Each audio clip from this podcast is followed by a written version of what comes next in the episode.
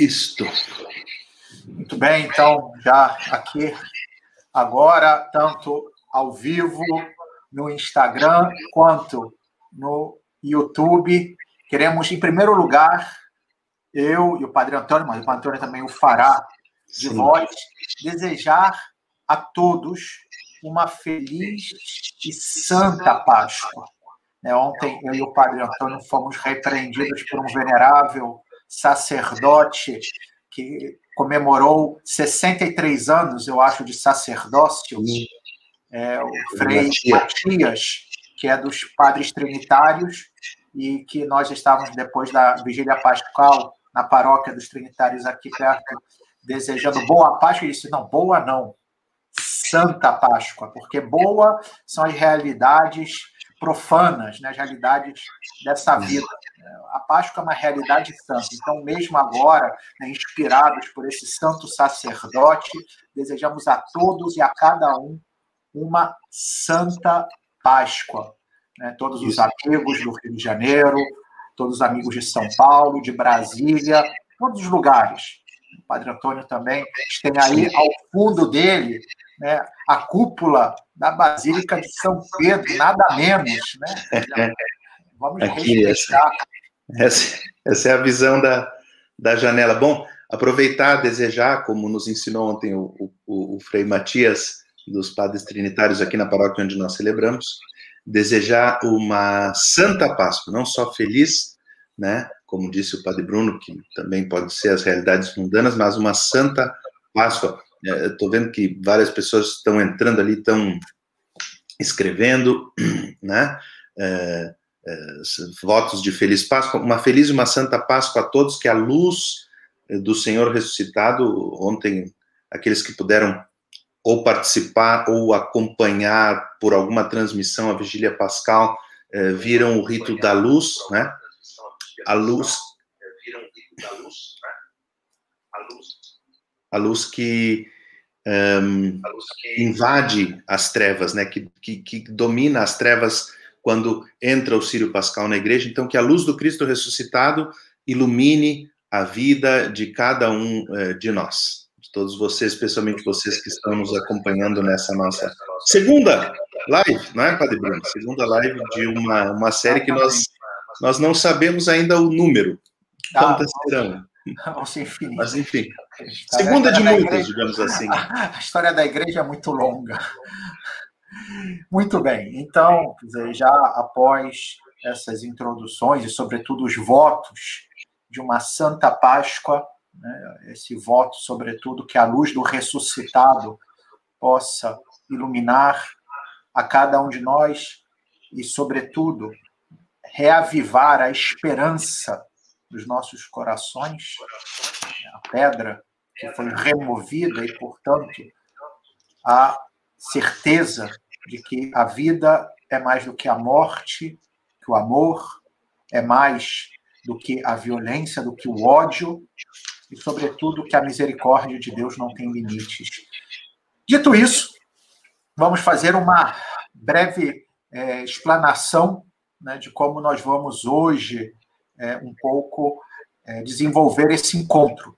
Uma das sugestões que foram dadas da, em relação ao nosso primeiro encontro foi que procurássemos ser um pouco mais contidos né, e evitar digressões, ainda que em certo sentido, elas tornam-se inevitáveis, uma vez que se trata de uma, é, uma conversa que é feita ao vivo e, portanto, a gente tem um guia, mas não um script exatamente né, pensado em cada detalhe. Então, é evidente que você está falando uma coisa, se lembra de outra e tal. Então, perdoem-nos talvez, né, se às vezes as digressões são muito, é, digamos assim, é, são fonte de distração. Esperemos que não seja o caso. De qualquer modo, né, a, a estrutura do nosso encontro de hoje vai ser a seguinte: primeiro, vamos fazer uma brevíssima recapitulação daquilo que foi dito no primeiro encontro, até com a finalidade de propiciar a quem eventualmente não participou da primeira live ou que, né, simplesmente não se lembra muito bem do que foi dito.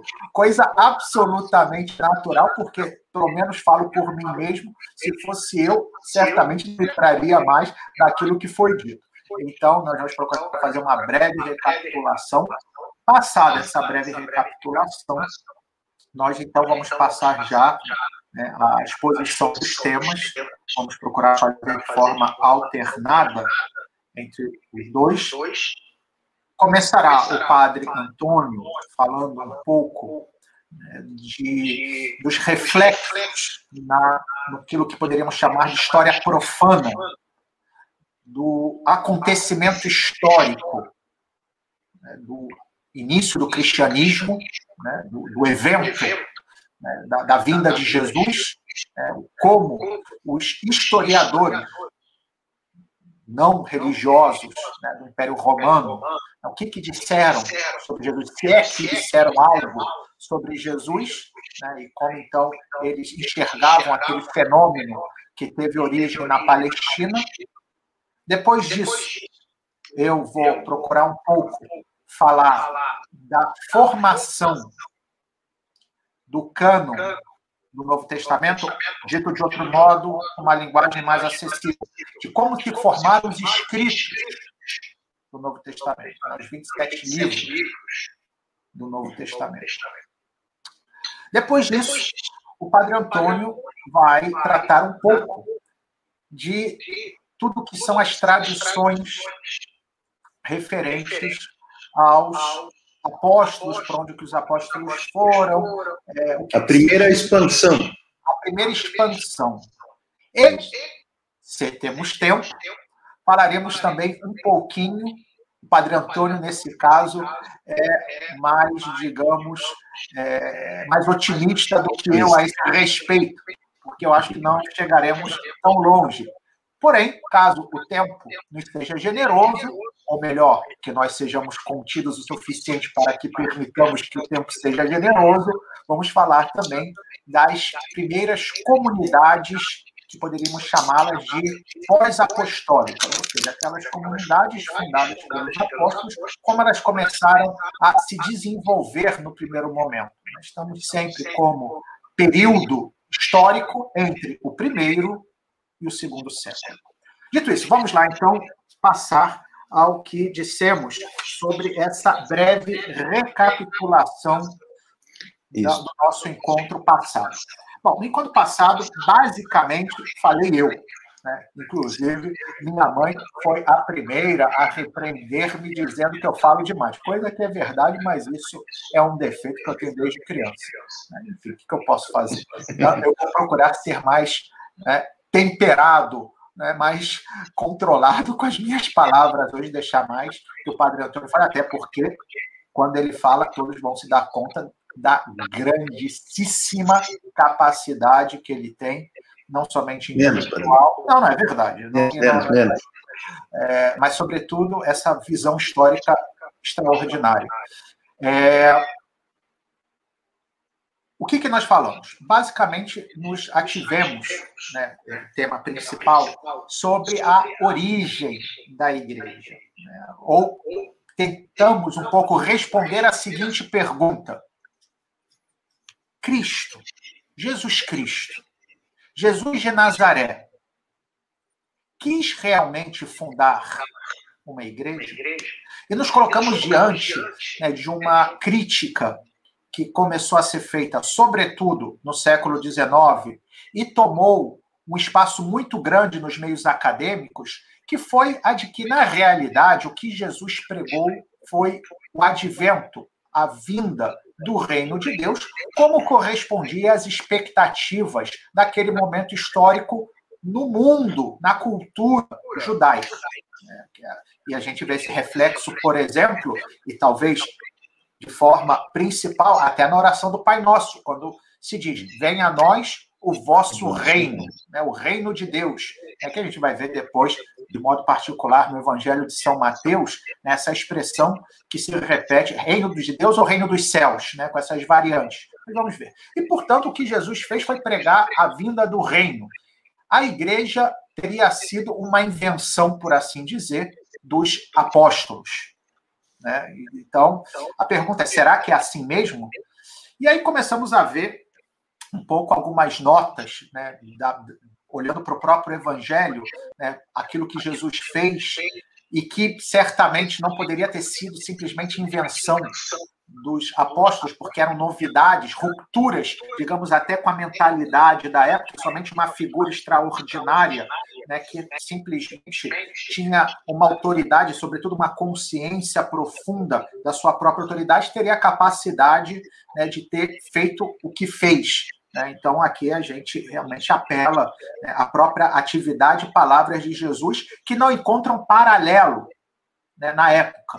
É, a gente comentou isso também, que esse era um período em que apareceram várias figuras messiânicas. Fala-se né, nesse, a cavalo entre o século I e o século II, né, até a destruição do Templo de Jerusalém no ano 70, né, mais ou menos 70 depois de Cristo, quero dizer, já no século é, I, portanto, é uma coisa como que 50 e tantos messias. Então, é uma, cada semana aparecia um messias diferente. Né? E que Cristo né, tenha se destacado é porque realmente o modo dele falar, o modo dele se comportar, a vida dele era diferente, não correspondia um pouco, digamos assim, à moda. É. E aí, nas palavras de Jesus, nos ensinamentos, nós vemos alguns elementos que nos permitem realmente afirmar positivamente que Jesus, de fato, quis fundar a igreja. Quais são esses elementos? Falo aqui muito brevemente. Em primeiro lugar, né, o fato de que é, Jesus chamou doze, né, os doze apóstolos, que, por um lado, remetia às doze tribos de Israel, que nós falamos, as doze tribos de Israel nada mais são do que os doze filhos de Jacó, Jacó, neto de Abraão, filho de Isaac, nós estamos na própria origem da fé judaica, e que esses doze filhos de Jacó, que depois também foi chamado de Israel, nós contamos um pouco né, a passagem também da briga por assim dizer, que Jacó teve com o anjo do Senhor, que era o próprio Deus, enfim, isso a gente encontra no livro do Gênesis, e então ele passou a se chamar Israel. Né? Então, os doze é, filhos de Israel, que são as doze tribos, ou os doze patriarcas também assim chamados, porque são o fundamento do povo de Israel, o, fundamento do povo de Deus. Ora bem, Jesus chamando doze, ele estava claramente indicando que estava refundando o povo. Mas tem novo outro, Israel. Mas nesse novo Israel tem outro elemento característico que a gente observa por um outro grupo de pessoas chamadas por Jesus, que são os 70 ou 72 discípulos que ele manda em missão. O número 70, que se refere a uma passagem de Gênesis 10, né, que são todos os povos que tiveram é, ou que descenderam de Noé após o dilúvio, ou seja, um pouco a humanidade inteira. Né? A humanidade que teve lugar a partir de Noé, a humanidade renovada após o dilúvio. Então, fala-se de 70 povos. Então, esse número 70 é muito simbólico, porque se, por um lado, os 12 fazem referência a esse novo Israel, 70 abre já essa dimensão universal. Não nos esqueçamos que a palavra católica é uma palavra grega que significa justamente universal.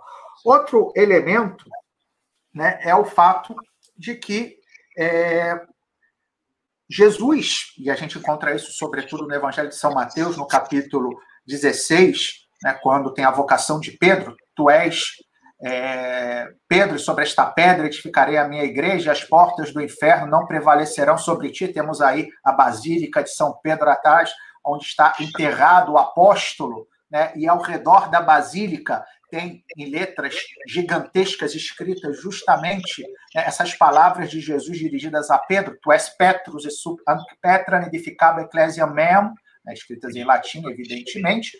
É, e Nessa passagem ele fala de igreja. A palavra igreja, comentamos isso também, é uma tradução do grego, eclésia, de uma palavra hebraica usada no Antigo Testamento, que é a palavra kahal, que significa assembleia. De fato, a palavra igreja significa literalmente né, povo reunido, assembleia, aqueles que foram convocados, agregados. É uma palavra que pode ter várias traduções, mas que no fundo o sentido é esse. E essa carrala no Antigo Testamento fazia era um termo técnico que se referia ao povo reunido para cultuar a Deus.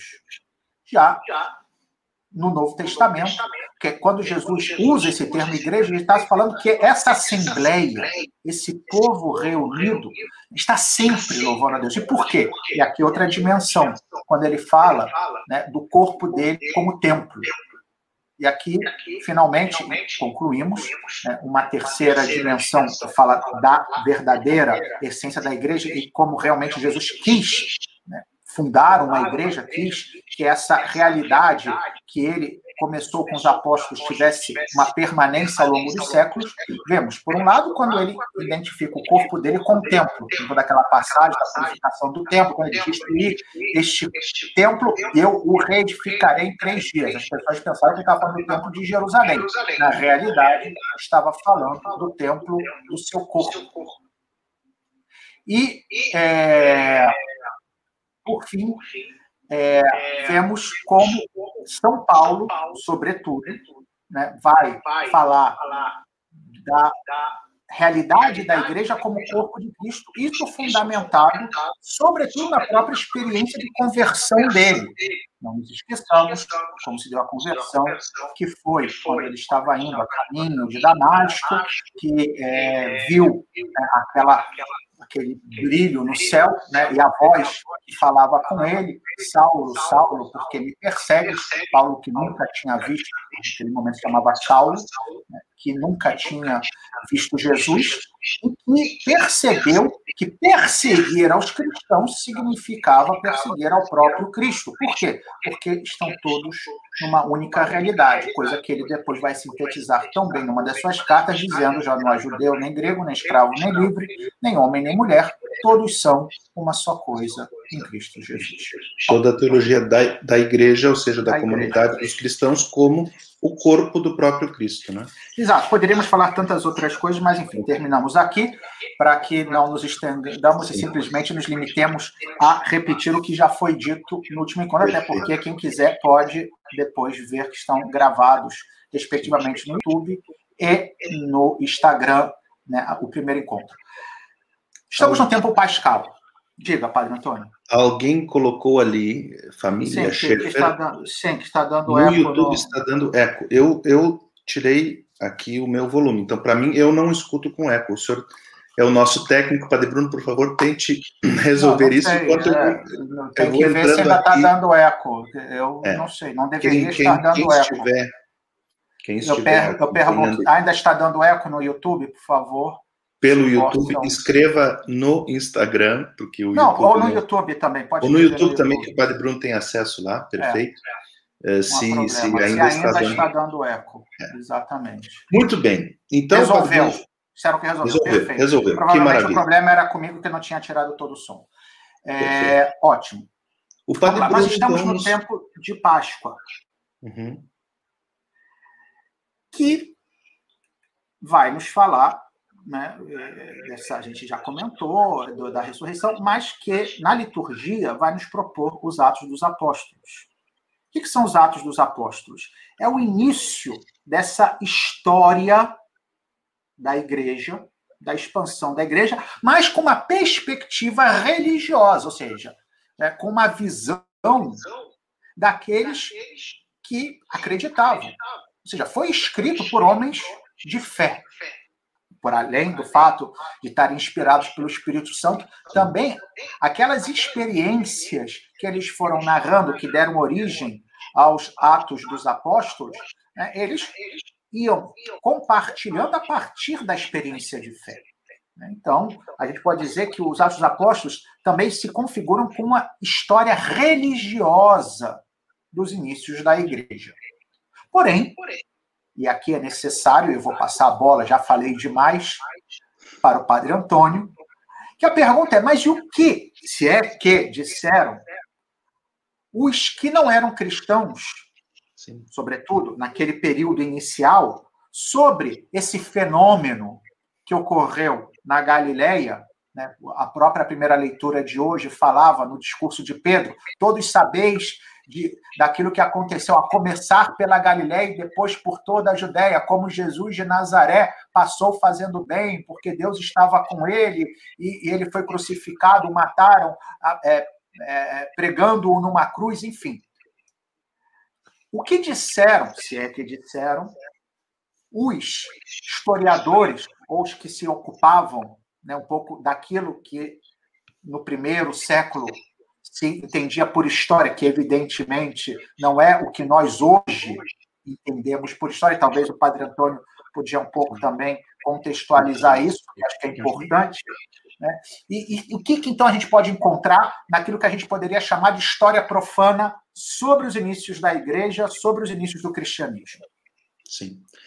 Muito bem, muito bem. Então, uh, nós, nós entramos nessa, nessa conexão do que nós temos, o registro da, da escritura, como disse o Padre Bruno, que não é um, um livro única, exclusivamente um livro de história para contar, mas que ao mesmo tempo, se nós se nós lermos tanto a introdução eh, que São Lucas faz no Evangelho, como a introdução do próprio livro dos Atos dos Apóstolos, no qual ele começa no meu primeiro livro, O Teófilo, né? o primeiro livro é o Evangelho, a, a, o Evangelho de Lucas e os Atos eh, são uma obra contínua, são dois livros, mas é uma obra contínua.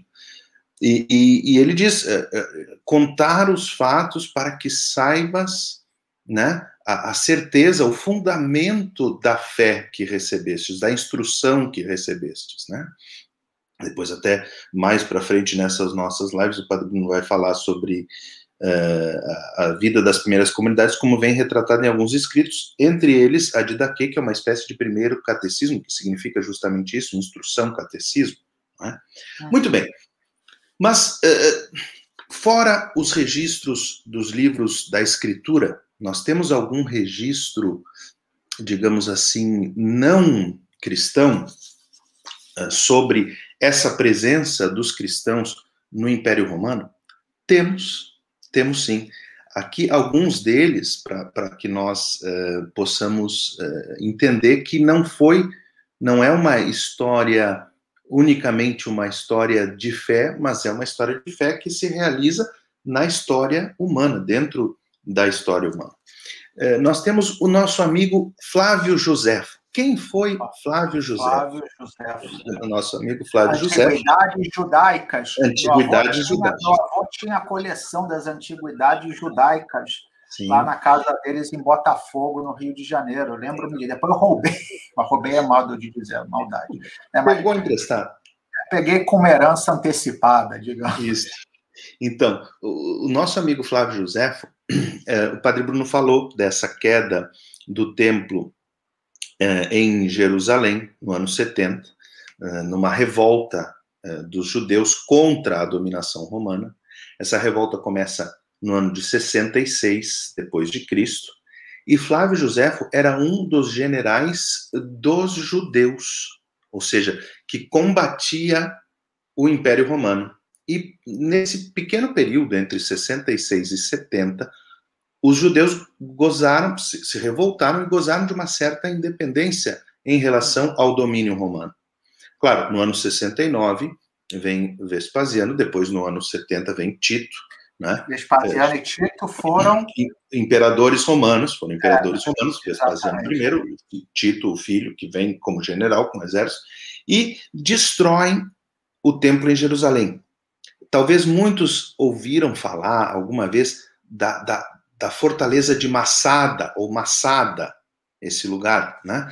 É, ainda por três anos, no topo de um, de uma, de um morro, é, altamente fortificados, os judeus resistiram, um grupo pequeno, Jerusalém já tinha sido destruída, já tinha sido dominada, e nessa pequena, no topo dessa pequena montanha, altamente fortificada, os judeus resistiram, essa fortaleza chamada Massada, ainda por três anos, até que no ano de 73, os romanos conseguiram tomá-la e, e, encontraram uma, uma, uma, realidade, porque estavam ali, não podiam sair, estavam isolados. Uh, o, o fornecimento de água, quando os romanos descobrem onde era o fornecimento de água e cortam, então foi uma história muito, muito terrível. Quem tiver ah, interesse, depois procure. Mas o Flávio José, então, foi capturado pelos romanos, não morreu na batalha, foi capturado. Olha, Antônio. Quem quiser, só para acrescentar, que eu acho que ajuda, claro. pessoas que já estiveram em Roma, por exemplo, uhum. é, há entre os monumentos que ainda encontram-se em pé e pode-se ver perfeitamente, está o arco de Tito. O arco de Tito. Lá. e o que, que tem no arco de Tito? A menorá.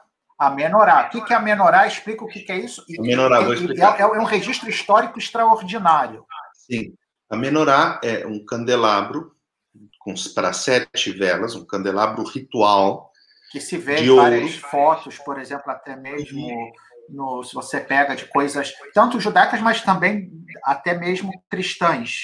Sim, um candelabro com sete com velas, sete braços, um com sete braços, para sete velas que ficava então no templo e, e, nesse arco tem o registro histórico, justamente dos romanos com a pilhagem do templo trazendo para Roma, entrando triunfalmente com, com, inclusive com essa com a menorá, que é, é, é, é, é um monumento, não, não escrito, né, mas é um monumento histórico, também com esse registro uh, escultórico, né, da escultura do arco, dessa conquista de Jerusalém no ano 70 e da destruição do templo. Bom, o templo que só dest... para que as pessoas se lembrem do templo, o que, que permaneceu foram alguns poucos muros, que é o muro das lamentações, para as pessoas e também hoje... um pouco, porque aonde está a mesquita, aquela grande mesquita dourada, né, em Jerusalém, era onde estava o templo de Jerusalém, né, que tantos é, passagens do Evangelho, por exemplo, têm lugar no templo. Então ele foi arrasado pelos romanos no ano 70. Né, entre as coisas que roubaram, então estava a menorá, que temos esse registro. A irmã Nadir está perguntando onde fica esse monumento. Fica no Fórum Romano. Fica no Fórum Romano, muito próximo do Coliseu. Não é aquele arco grande ao lado do Coliseu. Que é o arco de né? Constantino. Que é de Constantino. É um arco menor, é, é, é, entrando, quem vem do Coliseu entrando nos fóruns romanos. Aliás, depois todas, esse, todas essas pessoas que estão assistindo a live o dia que vierem nos visitar, a gente leva elas gente lá e leva, mostra. Exatamente. É Bom, em direção à Igreja Santa Francisca Romana.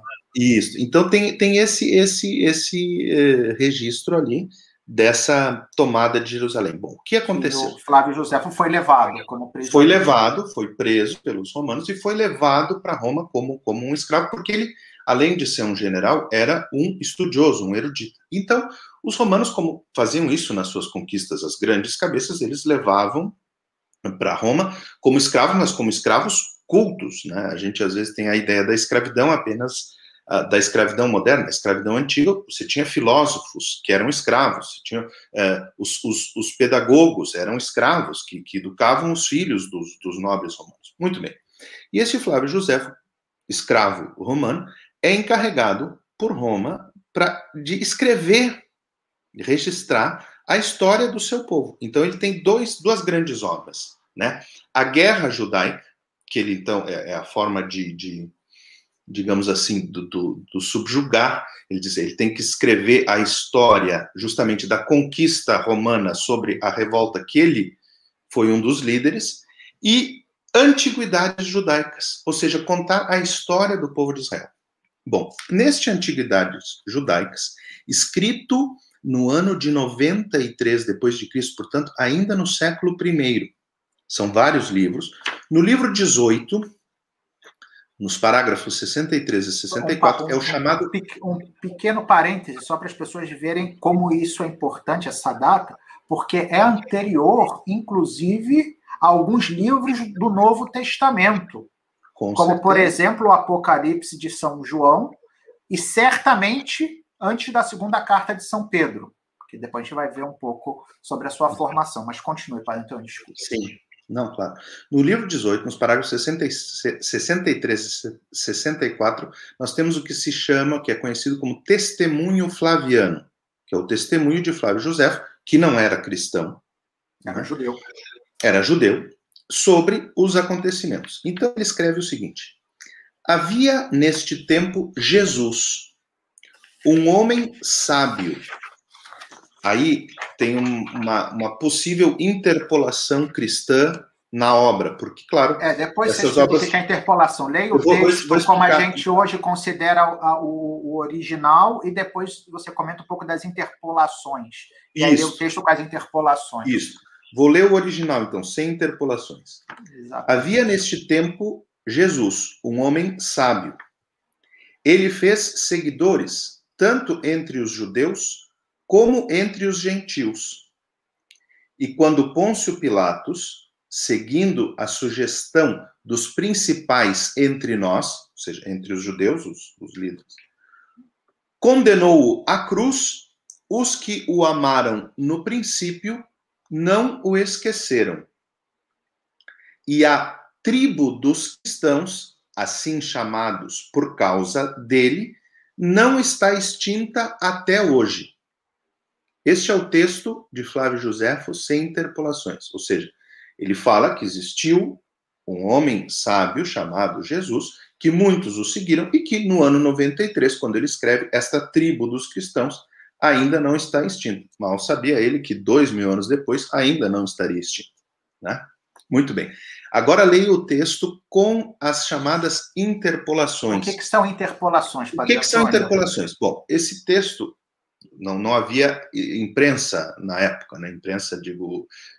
É, é, Gutenberg vai demorar alguns séculos Gutenberg ainda. vai demorar ainda alguns séculos. Então, então os livros eram. Uh, as cópias eram feitas à mão, manuscritas, né? E depois, então, iam se fazendo várias cópias manuscritas.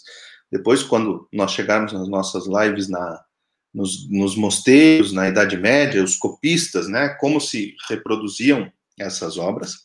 Então, Claro, depois, quando o Império Romano eh, já era cristão, né, na sua grande maioria, é claro que uh, os, os, copistas, os, os, que faziam as cópias dos livros de Flávio Josefo, acrescentaram algumas coisas, mas os, os, os estudantes da crítica textual sabem identificar. Bom, isso aqui é de Josefo, que foi esse trecho que eu li.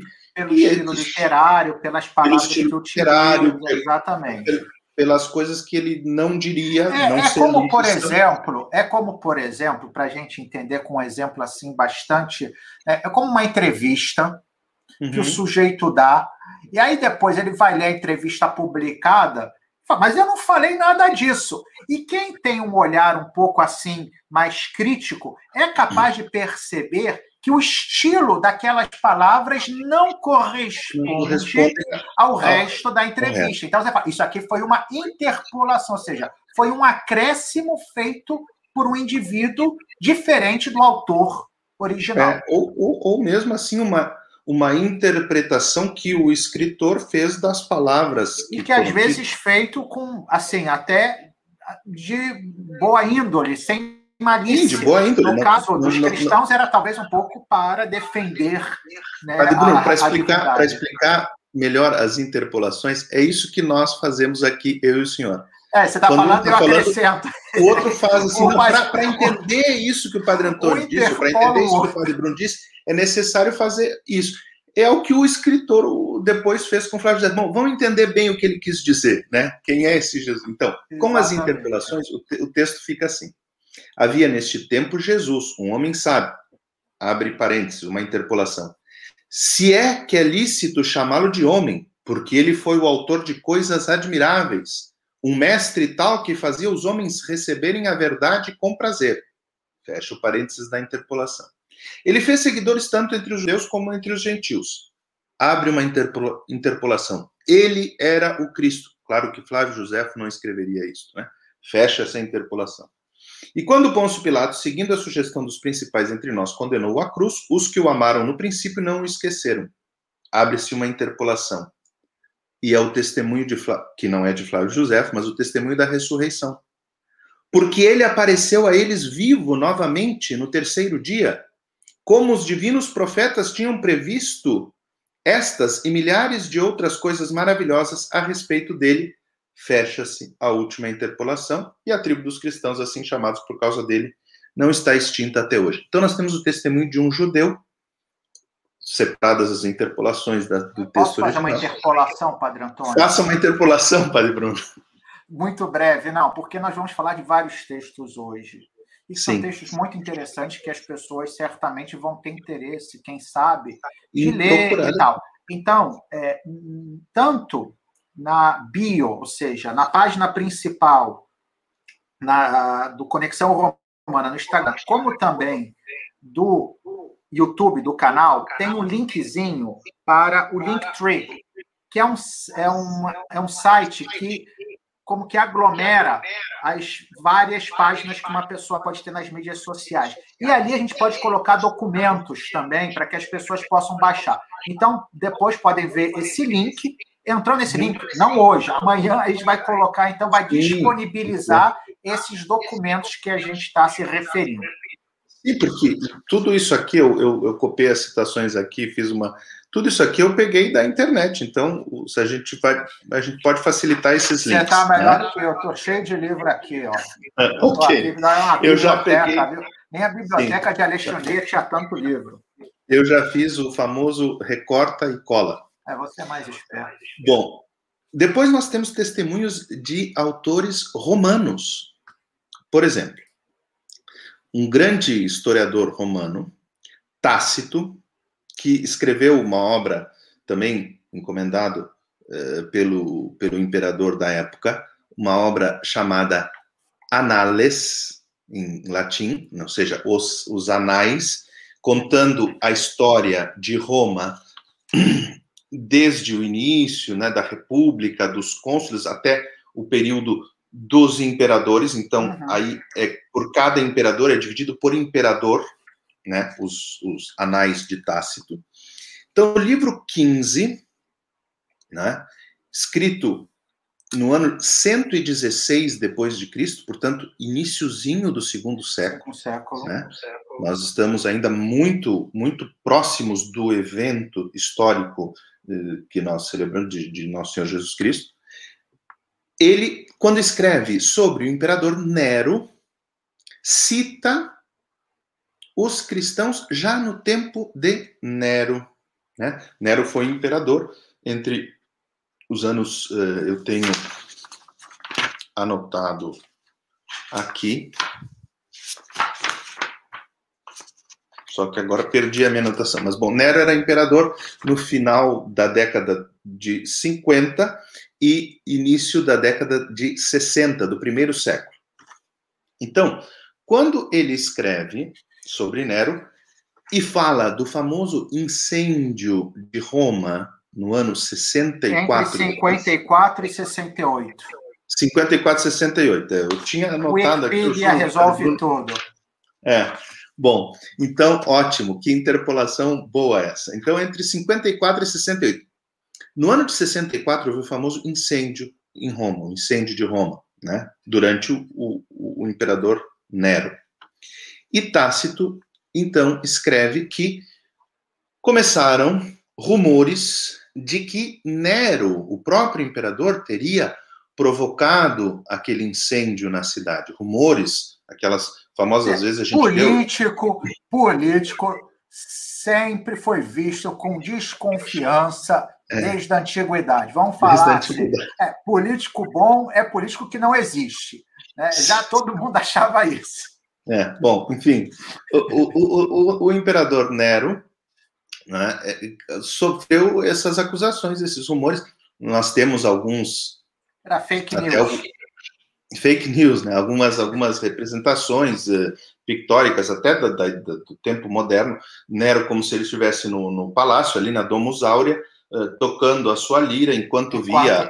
a Roma a pegava fogo. Queimava. Bom, então, mas Tácito, nos anais, registra uh, esse, esse evento e registra já no ano 64, portanto, 30 anos após, 30 e poucos anos 30 após. 30 anos após a ressurreição de Cristo. A, a paixão, morte e ressurreição do Senhor. Exatamente. A presença de cristãos já em Roma, já na cidade de Roma. Ou seja, que nos fala dessa expansão muito rápida do cristianismo.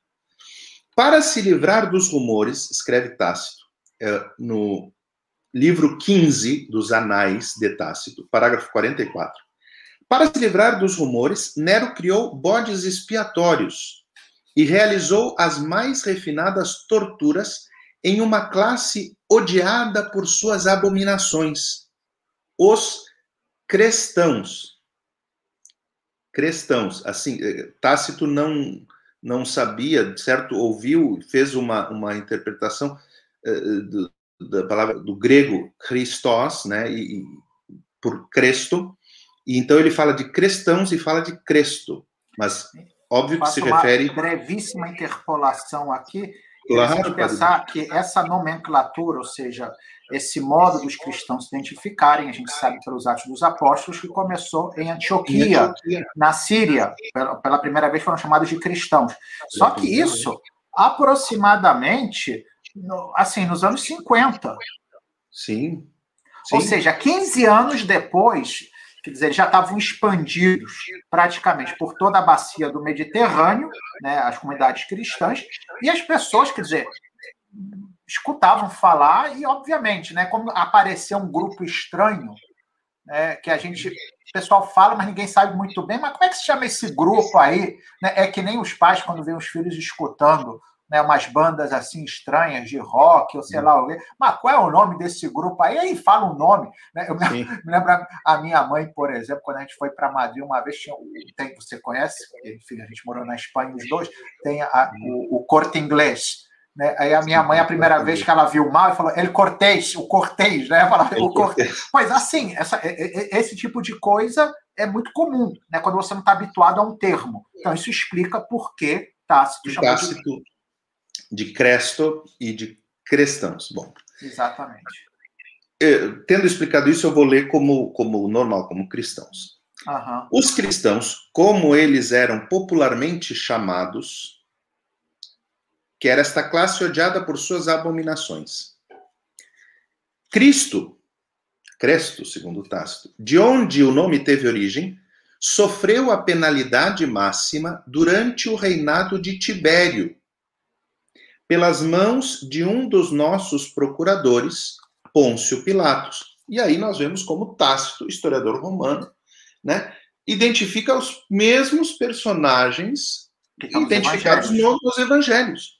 Um dos nossos procuradores, Pôncio Pilatos, isso estava nos registros do Império Romano, que Pôncio Pilatos era procurador na Judéia, na época do reinado de Tibério, que é o sucessor de Augusto, né?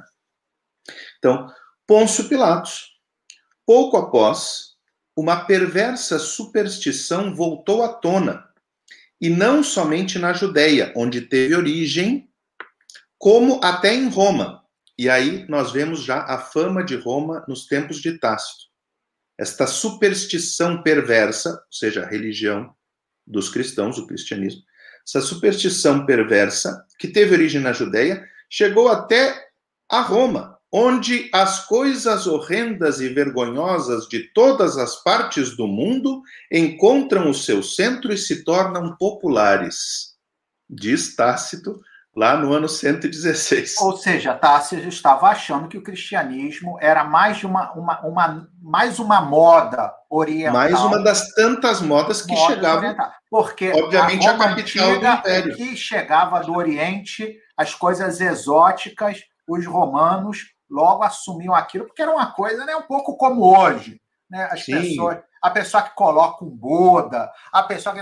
É uma coisa chique né? Você ter assim, não, eu fui fazer uma. Eu fui na Índia, então eu tive uma experiência e tal. Estou aqui, pelo amor de Deus, né? Tem é. pessoas que realmente possam ter de fato experiências, não entro no mérito aqui daquilo que a pessoa sente.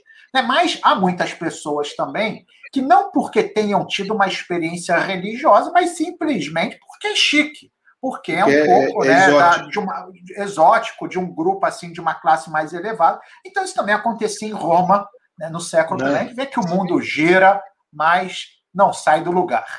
Continuando, Padre Antônio. Onde todas as coisas horrendas e vergonhosas de todas as partes do mundo encontram seu centro e se tornam populares. Em seguida, foram presos aqueles que se declararam culpados. Então, com as informações deles extraídas, uma imensa multidão foi condenada não somente pelo incêndio, mas pelo seu ódio contra a humanidade. ridicularizações de todos os tipos foram adicionadas às suas mortes. Os cristãos eram cobertos com peles de animais, rasgados por cães e deixados apodrecer, crucificados, condenados às chamas e queimados para que servissem de iluminação noturna quando a luz do dia já tivesse se extinguido. Nós vemos um relato bem cruel da perseguição, um relato histórico da primeira grande perseguição dentro do Império Romano, que, que foi a perseguição eh, durante o, o, imperador Nero, aqui em Roma. Em Roma. Que as perseguições, depois, quando nós chegarmos, nós vamos ver que elas não foram sempre por todo o império, algumas sim, outras, outras foram localizadas, né? Seja, Essa de Nero foi localizada. Não foi o tempo inteiro a perseguição. Não foi o tempo Houve inteiro. períodos específicos em que a perseguição se fez mais dura e cruenta. Outros períodos, a igreja, a gente vai ver isso depois, Deus sabe quando, mas esperemos que em algum é, momento. É, em breve. Em breve. É, você já viu a hora. Se você olhar a hora, você vai ver que esse em breve, o, meu, o seu otimismo realmente foi um tanto quanto ingênuo. Mas é, uma coisa que eu acho que é importante para a gente contextualizar e, e, realmente entender um pouco né, como essas fontes históricas? Por um lado, elas são importantíssimas porque nos ajudam a dissipar algumas ideologias que até hoje permanecem, apesar desses registros históricos, chegam a dizer, inclusive, que Jesus nunca existiu, o que é absurdo. Né? Essas fontes, quer dizer, é mais fácil você afirmar que Jesus existiu do que outros personagens históricos, porque provavelmente você tem mais notícia sobre Jesus do que sobre outras figuras até muito posteriores a ele.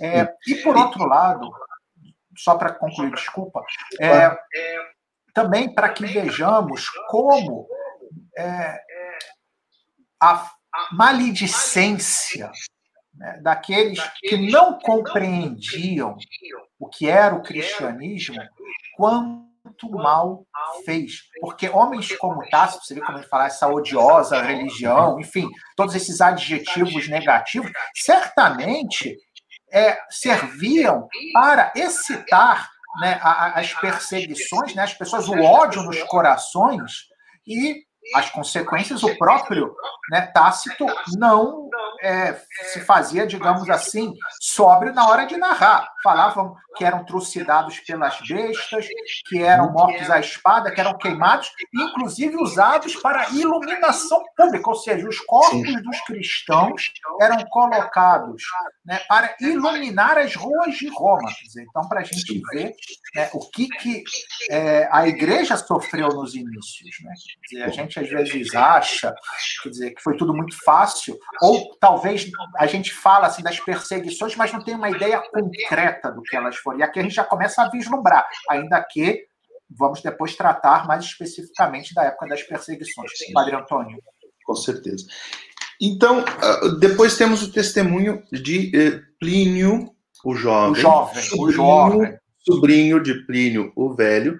Plínio Velho, é, que é um grande cientista, digamos assim, do, do, do, do, do século I, escreveu um tratado muito interessante chamado História Natural, com, com uh, botânica, zoologia, geografia, era um pouco, um pouco de tudo, e que, comandando a, a, a frota romana que tinha se localizava ali no porto de Nápoles, né? É, no Golfo de Nápoles. No Golfo de Nápoles, né? É, faleceu no ano de 79, Plínio o Velho, faleceu no ano de 79 durante a erupção do Vesúvio. Bom, nós sabemos que se alguém não sabia pela história, assistiu aquele filme chamado Pompeia, que narra toda conta toda a história da erupção do, do, do, do Vesúvio, no ano de 79, da destruição da cidade de Pompeia, e, e Plínio o Velho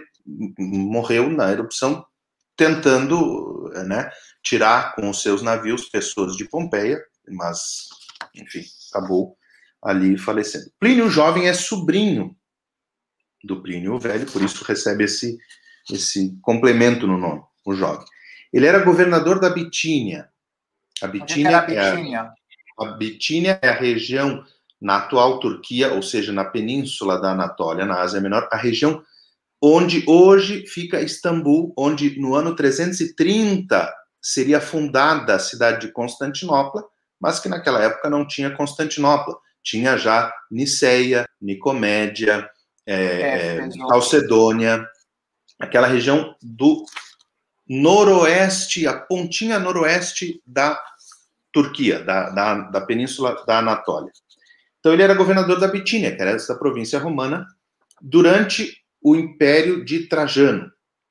Que ano ele é? escreve é? uma carta. Como?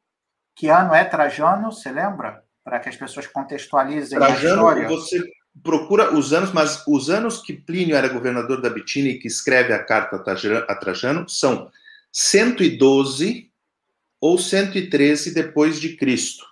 O período total de Trajano, você vai agora mesmo nos. De 98, do ano 98 até o ano 117.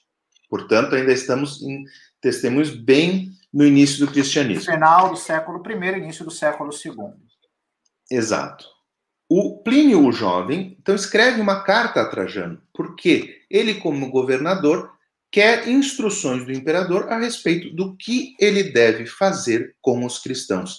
Até esse ponto, nós já tínhamos tido a, a perseguição de Nero, depois outras perseguições que veremos mais adiante no final do século I, e Plínio, tendo encontrado cristãos, uma comunidades fortes na região da Bitínia, que era sua província, escreve ao imperador Trajano perguntando o que ele deve fazer. E essas cartas estão preservadas. É uma regra, Senhor, que eu observo inviolavelmente referir-me a vós em todas as minhas dúvidas, sem nunca ter assistido sequer a um julgamento dos cristãos. Eu sou ignorante no que diz respeito ao método e aos limites a serem observados, tanto na análise quanto na punição. Ou seja, ele queria atuar com justiça. Essas acusações aos cristãos se espalharam.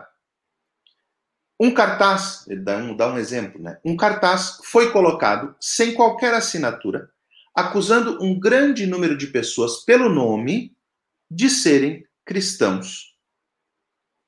Eles afirmaram, no entanto, que toda a sua culpa, ou seja, então Plínio pegou essa denúncia anônima e foi atrás daquelas pessoas que estavam ali sendo acusadas de ser. Um dedo cristãos. duro, um dedo duro.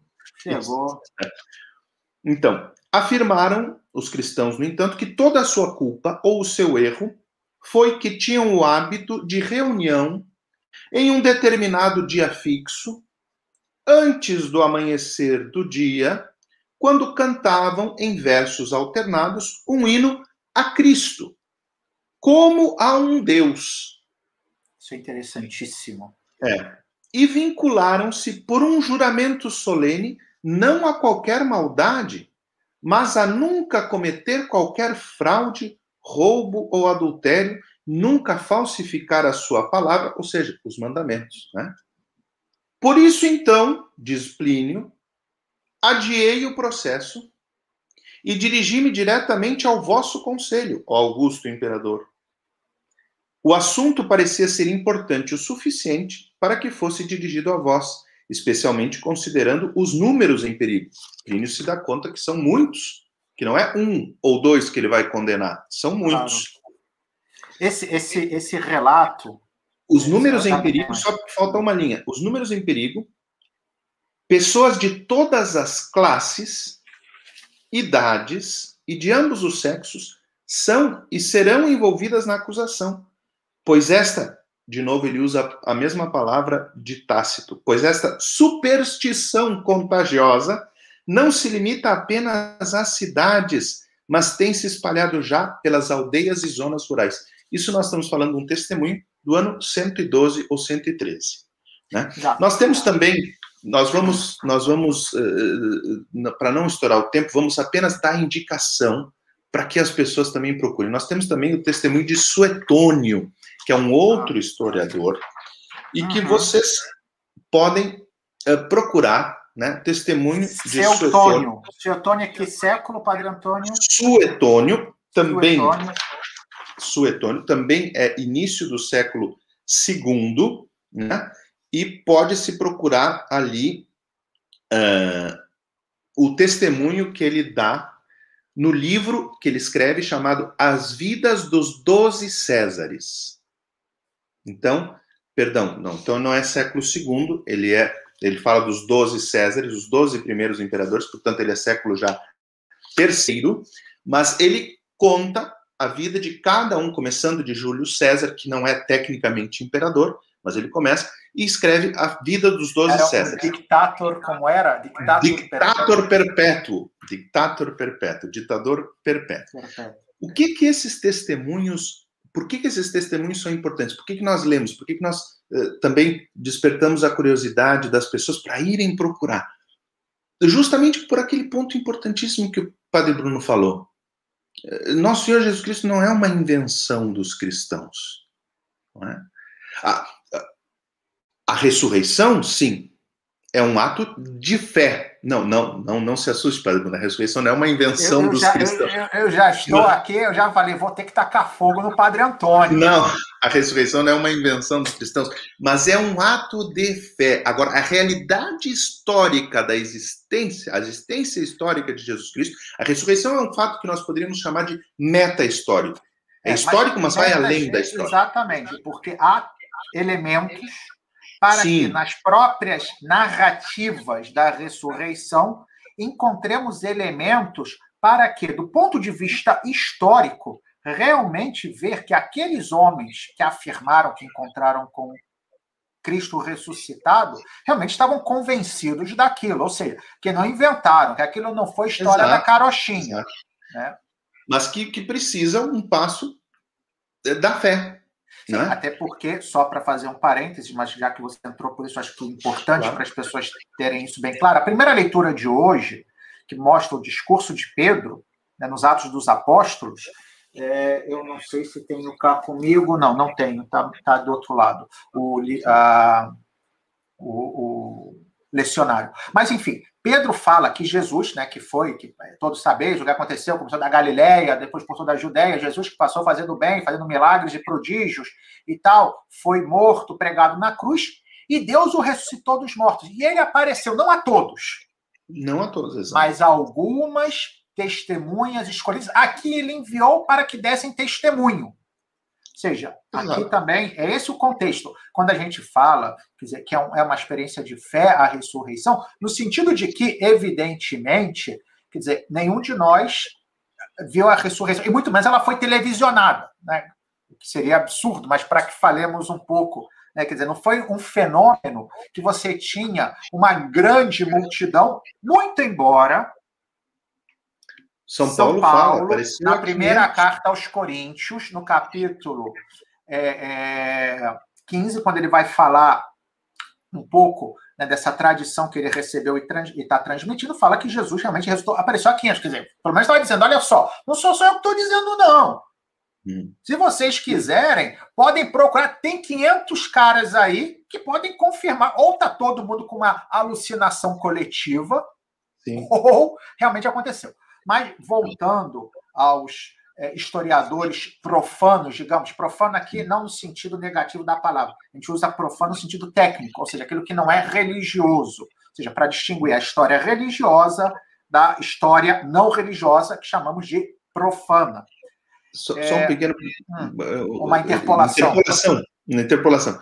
Porque nós temos também historiadores que nós não citamos ainda, como, por exemplo, Eusébio, como, por exemplo, o testemunho de São Clemente Romano eh, na Exato. carta aos Coríntios, que é do ano 96, 97, mas esses são historiadores, ou no caso São Clemente um Papa, que são cristãos. Então nós estamos colocando esses profanos para justamente mostrar, olha, não é algo só dos cristãos. O evento histórico, a realidade histórica existe, né? E é, e é vem é, registrada por outros que não podem ser acusados de estarem defendendo o seu partido.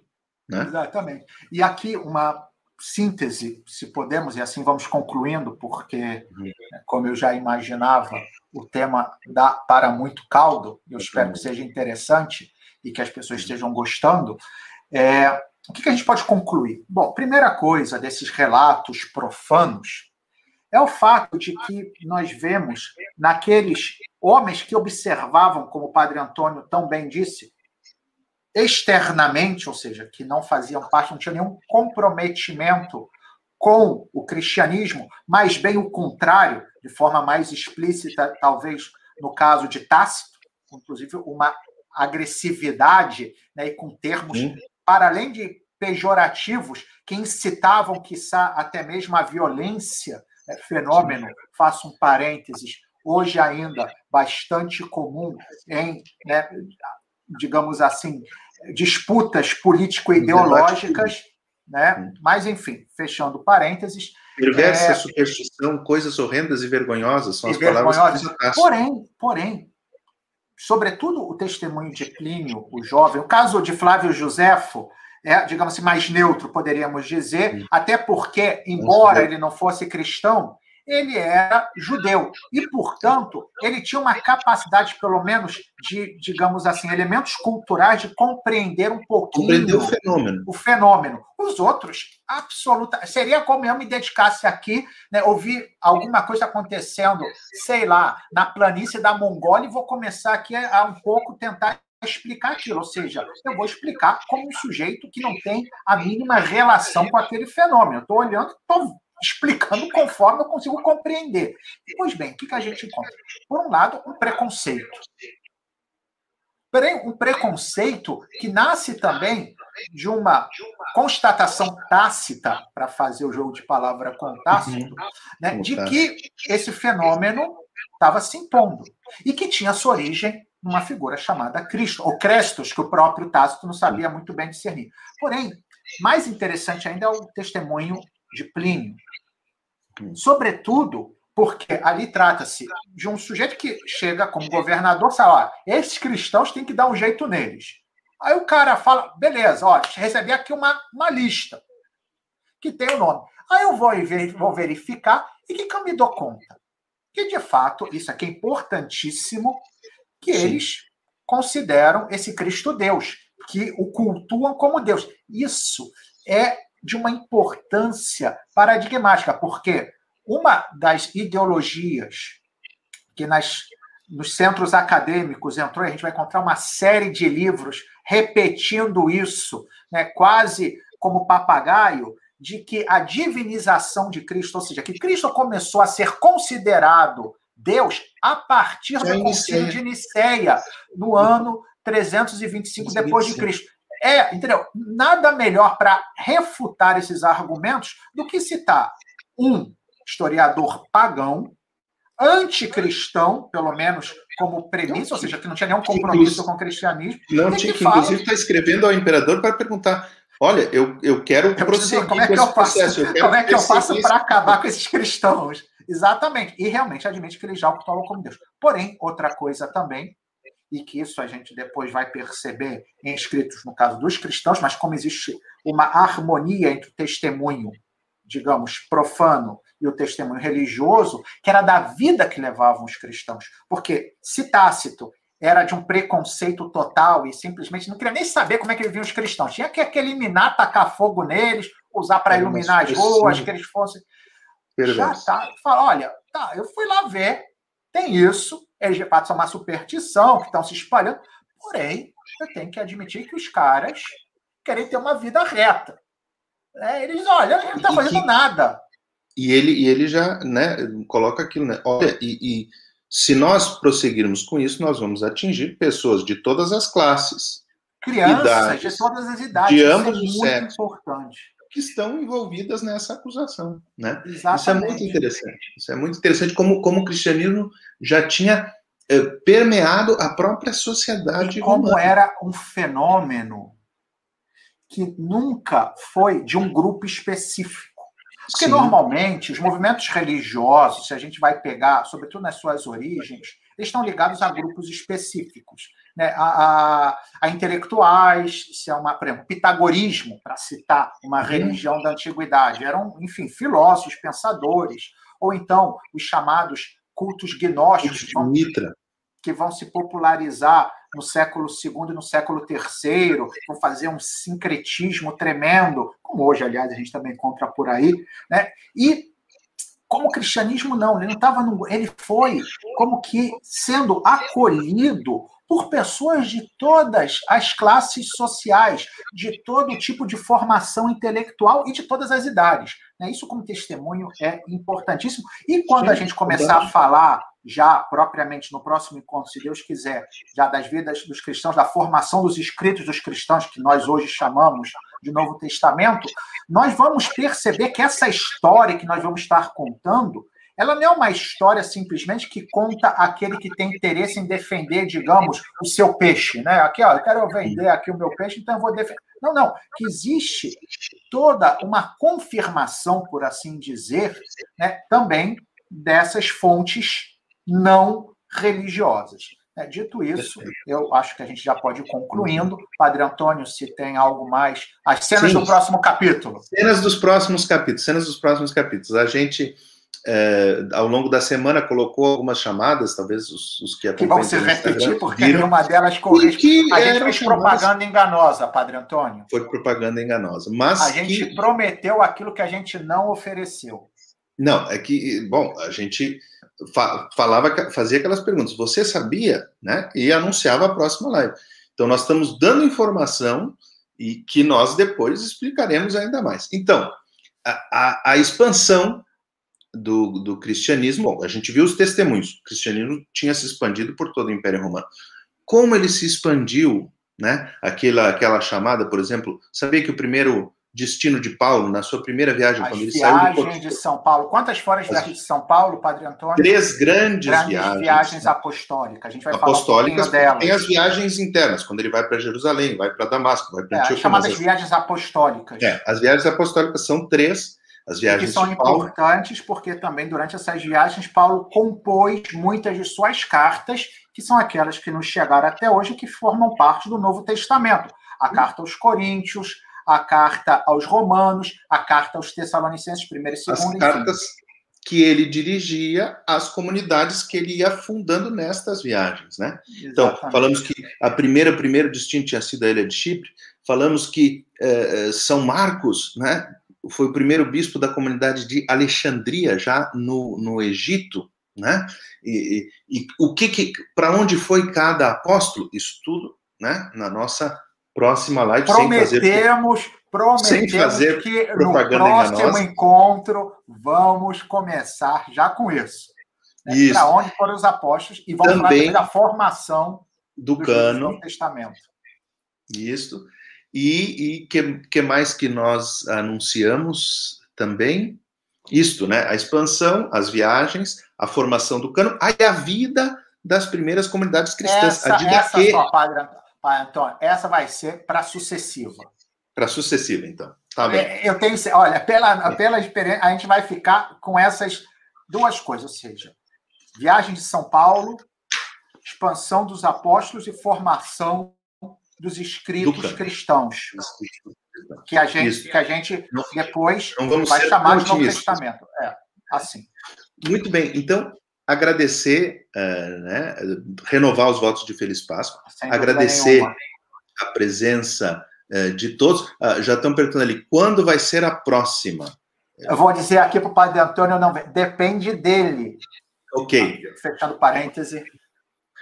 Provavelmente ou no sábado ou no domingo. Nós vamos Domingo anunciar. acho mais complicado, porque esse horário para nós. Não...